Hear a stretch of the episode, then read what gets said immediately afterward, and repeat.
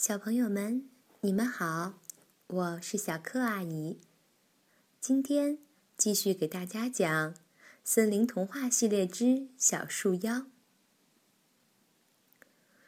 就在当天晚上，小醋妖、红胡子、蒲公英和青蛙一起准备行动。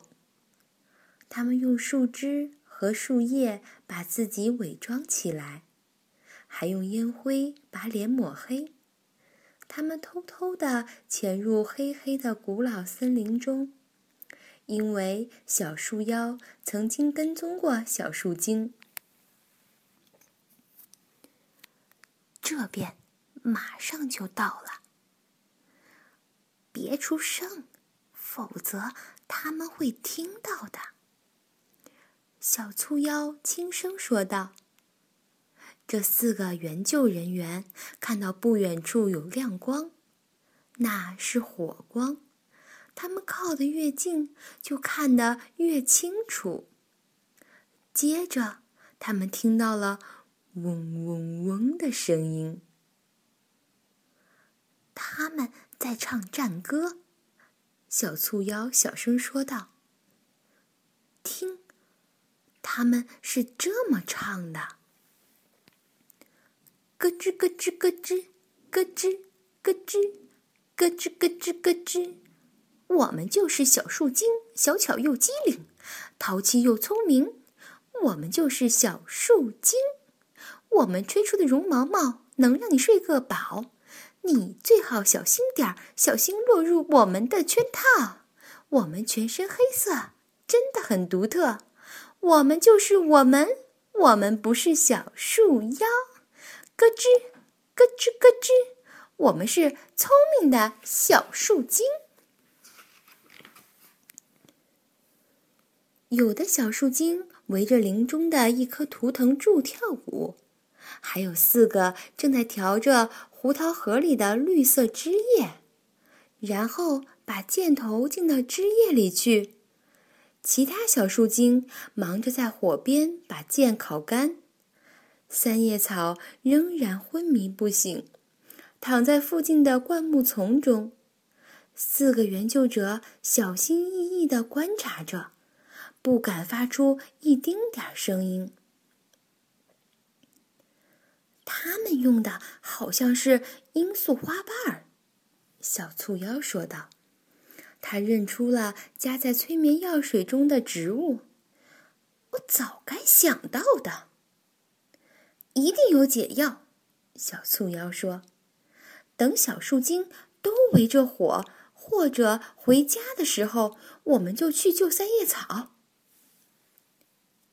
他们果然成功救出了三叶草，而在村子里，魔法师藏红花和黑仙女整晚都在研究魔法书。第二天早上，他们宣布：“我们。”找到解药了！太棒了！三叶草大喊。但是解药是什么呢？冒险旅程虽然结束了，但他还是浑身没劲儿。你永远也猜不到，是洋葱。什么？大家都很惊讶的问。是的，如果你多吃洋葱，小树精就无法伤害你。你的意思是洋葱的气味会把它们熏跑吧？乌鸦讽刺地说。不管怎样，黑仙女开始为大家准备足够多的洋葱汁。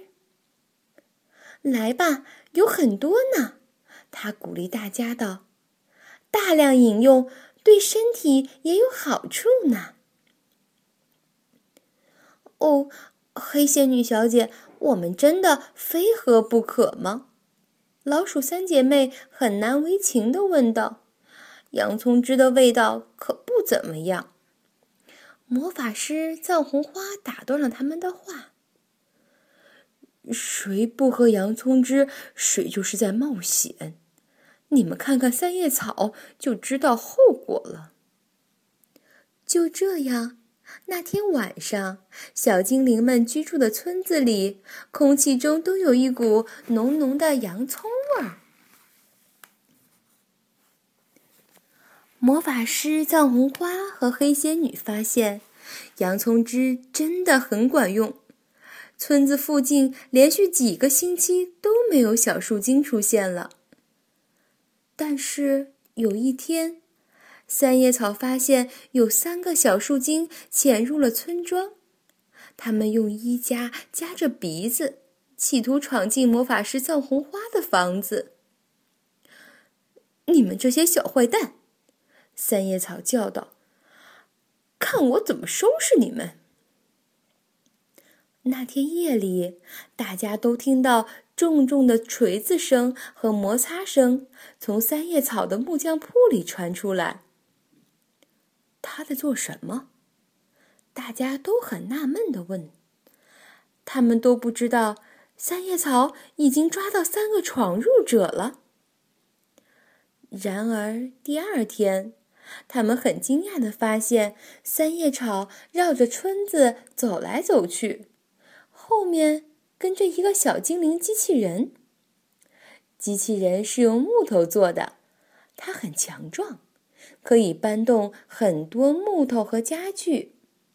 三叶草对自己的发明很自豪，所有的村民都赞不绝口。这个机器人。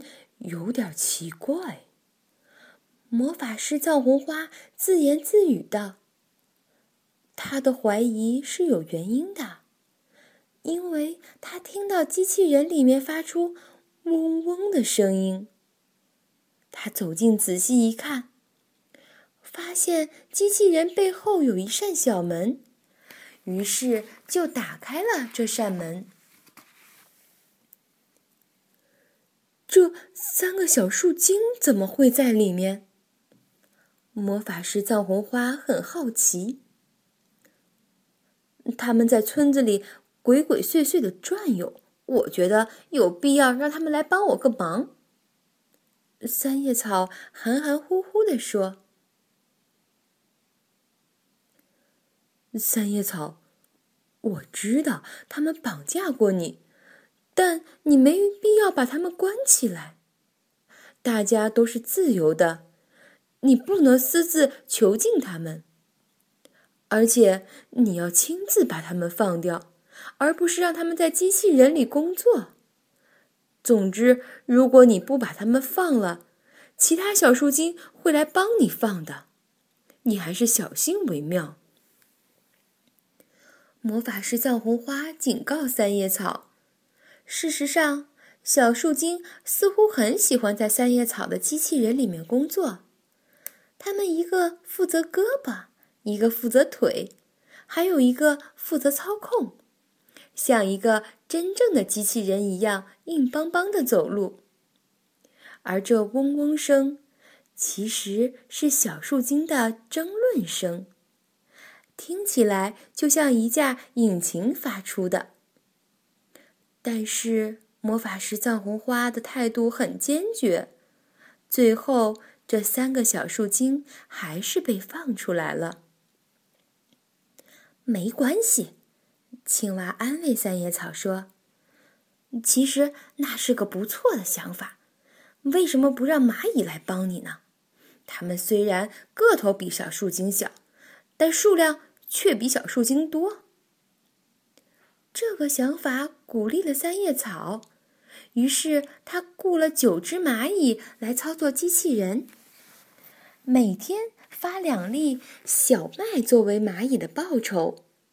有了这些新助手，我们的木匠先生就可以为森林里的居民做更多的桌子、椅子和衣橱了。好了。今天的故事就讲到这里了，小朋友们，我们下次再见吧。